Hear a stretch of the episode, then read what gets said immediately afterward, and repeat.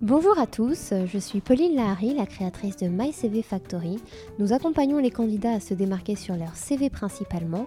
Cette chaîne de podcast est dédiée à l'actu emploi, au CV, au pitch, à la lettre de motivation ou encore comment préparer ses entretiens. L'idée c'est vraiment de décoder un thème chaque mois, de débriefer ensemble et nous aurons l'occasion même d'avoir des invités surprises. Je ne vous en dis pas plus et je vous laisse découvrir le sujet du jour. LinkedIn, quelle stratégie d'ajout de connexion? Ce que nous allons aborder aujourd'hui. Donc pourquoi c'est important euh, d'ajouter des connexions, bien sûr, pour faire grossir son réseau, et deux principes fondamentaux, et enfin quatre stratégies gagnantes pour faire grandir son réseau.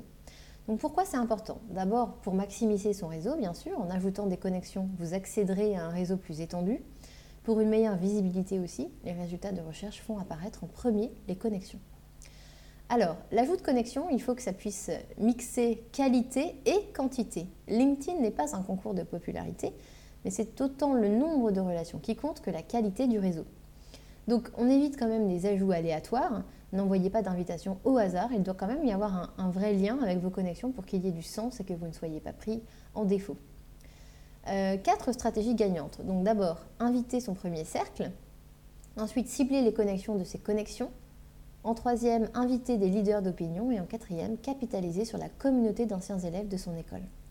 Donc le premier cercle, invitez vos anciens collègues, bien sûr. Les collègues sont la première source de connexion sur LinkedIn, particulièrement intéressante car ils peuvent témoigner de vos compétences professionnelles en plus. Donc n'hésitez pas à les ajouter. Si vous avez juste fait des stages, ajoutez bah, tous les collègues que vous avez euh, pu rencontrer lors de votre expérience, votre maître de stage ou voilà, tous, les directeurs que vous avez eu l'occasion de, voir ou en tout cas de rencontrer euh, lors de vos expériences. Invitez vos relations de travail, donc voilà, vos clients aussi, vos prestataires, vos fournisseurs, partenaires ou homologues sont aussi pertinents et ils peuvent publier du contenu qui pourra vous intéresser. Invitez vos camarades d'école, bien sûr, les professeurs. Euh, les liens créés au sein de l'école sont aussi un élément clé de votre réseau. Hein. Dans une école, vous avez donc toute une promotion, la vôtre en tout cas, ensuite la promotion euh, du dessus et, encore du dessus. N'hésitez vraiment pas à ajouter toutes ces personnes qui vont faire grandir votre, votre réseau. Invitez vos amis aussi, ils peuvent vous donner accès à un réseau intéressant dans un secteur ou un métier différent du vôtre.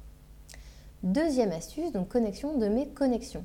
Donc ça, ce sont des connexions pertinentes parmi vos connexions de second degré et troisième degré euh, qui retient votre attention dans le cadre de votre projet professionnel? N'hésitez pas voilà, à faire une sorte d'état des lieux des connexions pertinentes à ajouter. Ça peut être des demandes personnalisées, donc n'envoyez pas de demandes standards, expliquez pourquoi vous souhaitez rentrer en contact. C'est toujours plaisant de recevoir un vrai message et pas quelque chose voilà d'automatisé euh, euh, par, par LinkedIn. Vous pouvez aussi demander euh, des mises en relation. Vous pouvez euh, donc demander à votre contact en commun d'envoyer un mot pour vous introduire. Cela est aussi très pertinent et permet de construire un réseau de grande qualité. Troisième astuce, euh, identifier les influenceurs en fait sur LinkedIn qui pourront être intéressants à suivre. Donc des personnes particulièrement actives sur le réseau qui postent du contenu régulièrement. rejoignez des groupes de discussion aussi et voyez qui participe aux conversations et qui est à la recherche d'interaction ou de reconnaissance via LinkedIn.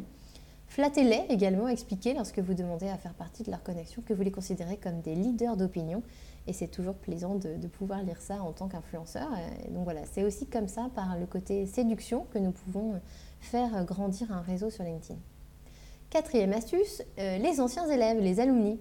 Faites une recherche d'anciens élèves de votre école et identifiez tous ceux au parcours qui peut vous inspirer et qui peut aussi vous apporter quelque chose.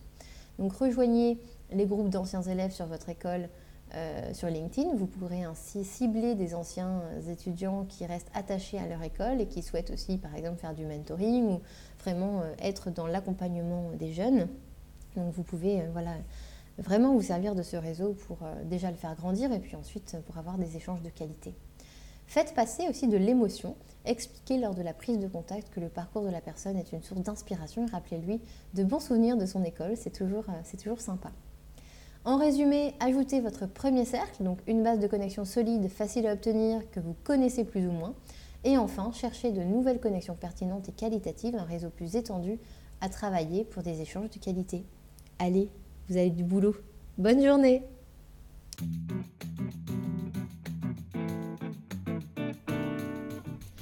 Merci à vous pour votre écoute. Si vous avez aimé notre podcast, n'hésitez pas à le partager autour de vous et à nous mettre quelques étoiles sur iTunes. Je vous dis à très bientôt pour de nouvelles aventures.